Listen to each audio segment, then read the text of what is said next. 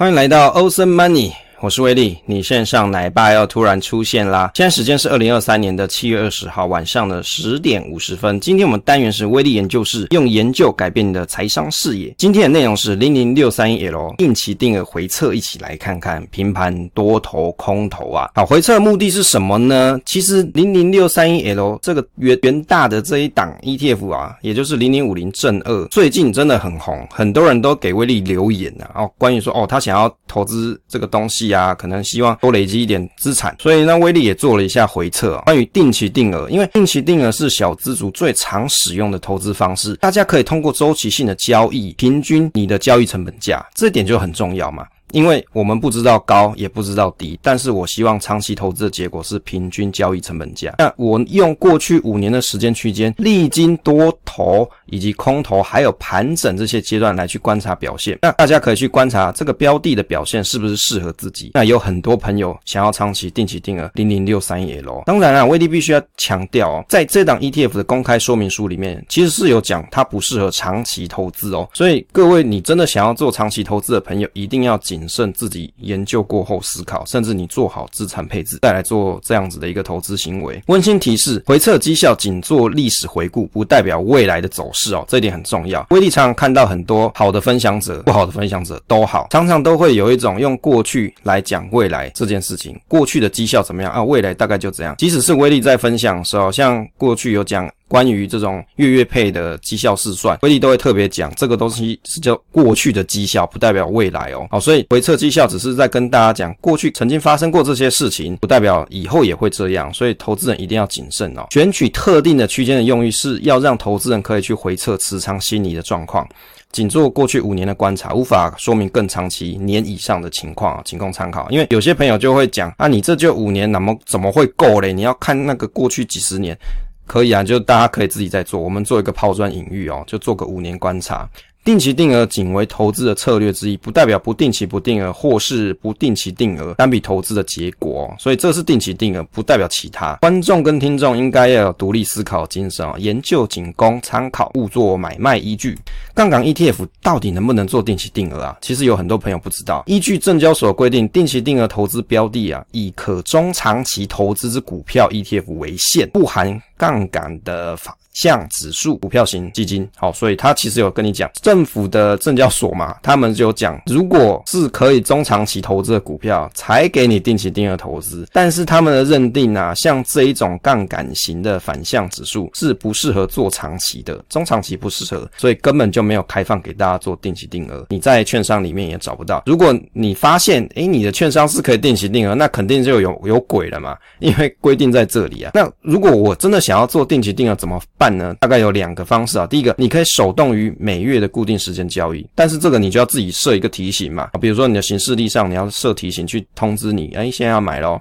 第二个，你可以使用智慧单。以威利这边有使用的是元大证券官网的元大投资先生啊，不是帮他推广，是我真的平常有在用。那这个长效单你就可以在上面去设定，它最长可以做在九十天的这种设定，你可以设定在这期间之内你要什么价位去卖。可是威利有研究一下，它的缺点就是你没办法去猜价格，因为有时候股票的波动比较大。假设你真的要做买卖的时候，你一定会看价格嘛。所以比如说我我怎么可能设一个月后，然后我用二十 percent 价格去填我的买价呢？那我有可能会买贵。所以我觉得它缺点在这里，比较适合盘整的时候。假设你要做长期的定期定额投资的时候去用。回测时间来给大家看一下，二零一八年的一月到二零二零年这一个阶段啊，大概年初的阶段是盘整啊，大约啦，它其实也不是完全的盘整，只是相较于后面的走势是盘整。另外，在二零二零年这个疫情的时候，有个很大的跌幅啊，这是空头。再来从三月、四月之后是一个多头，到二零二二年的一月，接着从二零二二年的一月啊，到二零二二年的十月啊，这字有点叠加到，大概就是在十月左右啊，十月二十几号的时候，这是一个空头。接着这个走势一直到现在二零二三年的一月啊，更正，二零二三年的七月啊，都是一个多头头表现，大概有这些区间。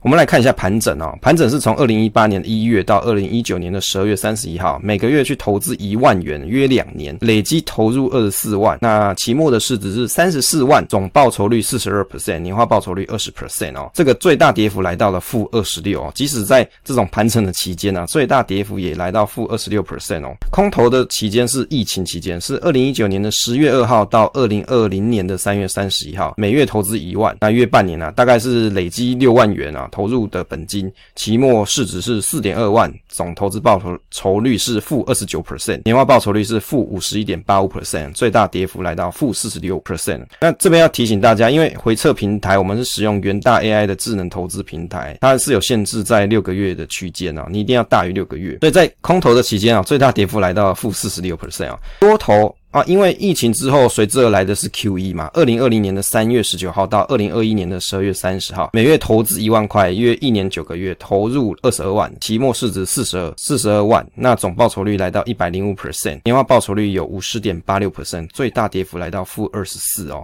在多头的时候，其实看起来好像蛮不错哦，年化报酬率算看跟这个总报酬率都表现蛮好的，当然跌幅也有负二十四 percent。空头升息循环，也就是去年开始，二零零二二年的一月三号到二零二二年的十月二十五号，每月投资一万元，约十个月，累计投入十万。那期末市值呢，来到六点三万，总报酬率是负三十六 percent 啊，年化报酬率负四十三 percent，最大跌幅来到负十九点八八，大概就是负二十 percent 左右。所以你看，在空头期间啊，这个总报酬率跌到负三十六，真的是跌的也是蛮多的。再来是多头。情况，通膨下降，也就是我们现在未处于二零二三年的阶段。那二零二二年的十月二十五号，一直到二零二三年的七月十四号，每月投资一万元，约十个月，累计投入十万元，期末市值是十三点九万，总报酬率来到三十九点一七 percent，年化报酬率是六十二点七六 percent，最大跌幅是负十二 percent。所以你看，在今年这个阶段看起来，诶，这个总报酬率真的是很诱人哦，有将近四十 percent 的一个不错的好好表现，而且跌幅也只有负十二 percent，在今年的状况是这个样子。接着我们来整理一下，刚才所提到，在盘整的区间啊，总报酬率来到四十二 percent 啊，在二零一八年跟二零一九年的期间，总报酬率是四十二 percent，最大跌幅来到负二十六。空头疫情的期间，总报酬率是负二十九 percent，最大跌幅是负四十六 percent。多头 QE 的时期是总报酬率一零五 percent，一百零五 percent，那最大跌幅来到负二十四 percent。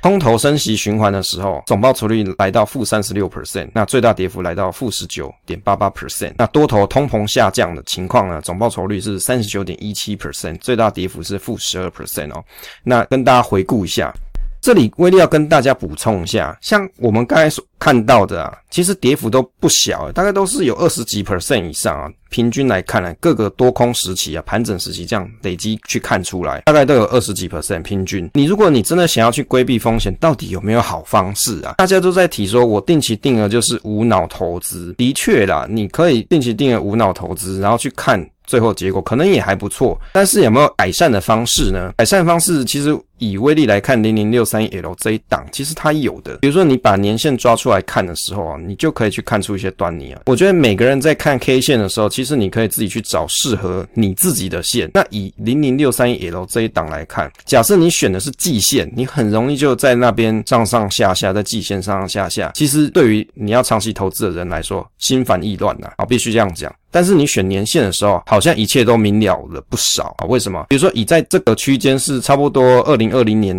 啊，我们有疫情期间嘛。这时候它零零六三 L 跌破年线的时候，在这个时间点，假设你增加一个刹车机制，例如说你设定年线出清仓位，就把你手上仓位出清掉，不要停扣。也就是说，你不要停扣，你才有机会在谷底的时候累积所谓的微笑曲线的部位嘛。但是你没有停扣啊，所以你并没有放弃投资哦，反而你手上是有资金的，你可以持续跟它应战下去。那当然随之而来，我们大家都已经知道剧情，后面是因为有 QE，所以。股市有一个很大的反弹，甚至已经来到二零二零年啊，或者是二零二一年的这样子一个波段涨幅，非常非常的惊人。那于是你持续的定期定额，你又累积部位，一直要到差不多接近二零二二年的十月的时候，那零零六三 L 又跌破了年线，这时间你又使用相同的机制，刹车机制，年线出清仓位，不要停扣哦，要注意不要停扣，也就是在年线的时候，你把手上全部都。出出出对出掉，哦，通通卖卖掉之后，那接着你手上就有一笔钱嘛。虽然你可能已经有。跌了一些了，你的赚的钱可能又少了一些了，但是你手上是有足够的资金可以跟它应战下去。于是，在空头的阶段，因为后来通膨的关系，你手上有资金可以不断的定期定额，你还是可以持续的定扣，定扣下去，一直到二零二三年，因为通膨好转了，所以你账面上的收益啊，因为经过有微笑曲线的累积，你可能会有一个不错的报酬。那当然，这个东西是威力自己累积的心得，不代表你各位一定要这样子操作哦，只是给大家一个分享，就是如果你不希望遭受。到这么大的跌幅的情形的话，你也希望说有一个刹车机制在你的投资里面是比较安心的，比较适合你的话，那也许这种方式是可以参考的。但是不代表你各位一定要用，所有的投资决策都要自己去